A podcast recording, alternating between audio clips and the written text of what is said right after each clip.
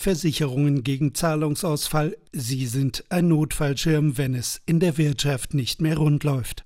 In den Corona-Jahren wurde er kaum gebraucht, denn der Staat pumpte Milliardenhilfen in die Rettung von Unternehmen. Es gab weitaus weniger Pleiten als von Versicherern kalkuliert.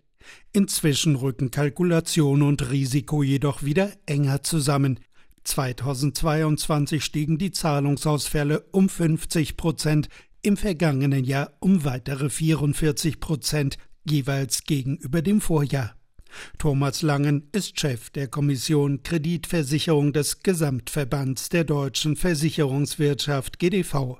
Er rechnet in diesem Jahr mit einem weiteren Plus der Zahlungsausfälle, etwa durch Insolvenz. Mit zunehmender Tendenz in 2023 rechnen wir selber mit ca. 18.000 Firmeninsolvenzen in Deutschland. Und wenn wir schon mal in 2024 schauen, werden wir einen weiteren nicht unerheblichen Anstieg sehen auf wahrscheinlich etwa 20.000 Firmenpleiten in Deutschland. Fälle, in denen Versicherer zahlen müssen, wenn sich denn Lieferanten abgesichert haben. Warenkredite und Kautionsversicherer decken derzeit knapp 590 Milliarden Euro Ausfallrisiken deutscher Unternehmen ab. Ein Rekordwert, das Geschäft der Versicherer brummt. Im Fall des Falles sind bei Insolvenzen größere Beträge im Spiel. Alle deutschen Kreditversicherer haben insgesamt im Jahr 20 und 2023 etwa 1,2 Milliarden Euro Leistungen erbracht an ihre Versicherungsnehmer. Das war ein nicht unerheblicher Anstieg. Für dieses Jahr rechnen wir mit einem weiteren Anstieg äh, von 10 bis 15 Prozent der Insolvenzen.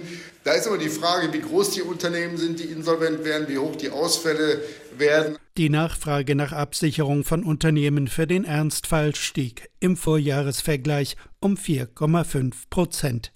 Die größten Insolvenz-Hotspots Handel und Bauwirtschaft. Nach vielen guten Jahren im Bau, vor allem auch im Wohnungsbau, hat eigentlich äh, die Veränderung der äh, Bauzinsen im Jahr 2023, der sehr starke Anstieg im Vergleich zu den Vorjahren zu einer großen Zurückhaltung geführt beim Erwerb von Wohnimmobilien. Auch da finden wir auch in diesem Jahr sicher eine ganze Reihe von Unternehmen, die insolvent werden können. Angetrieben wird die Pleitewelle aus Sicht der Versicherer gerade durch die einstigen Staatshilfen so konnten Unternehmen die eigentlich notwendige Anpassung ihres Geschäftsmodells an veränderte wirtschaftliche Bedingungen zunächst aussitzen. Wenn sie die Hilfen nun bei gestiegenen Zinsen zurückzahlen müssen, landen sie in der wirtschaftlichen Sackgasse. Sie können nicht mehr zahlen. RBB 24 Inforadio vom Rundfunk Berlin-Brandenburg.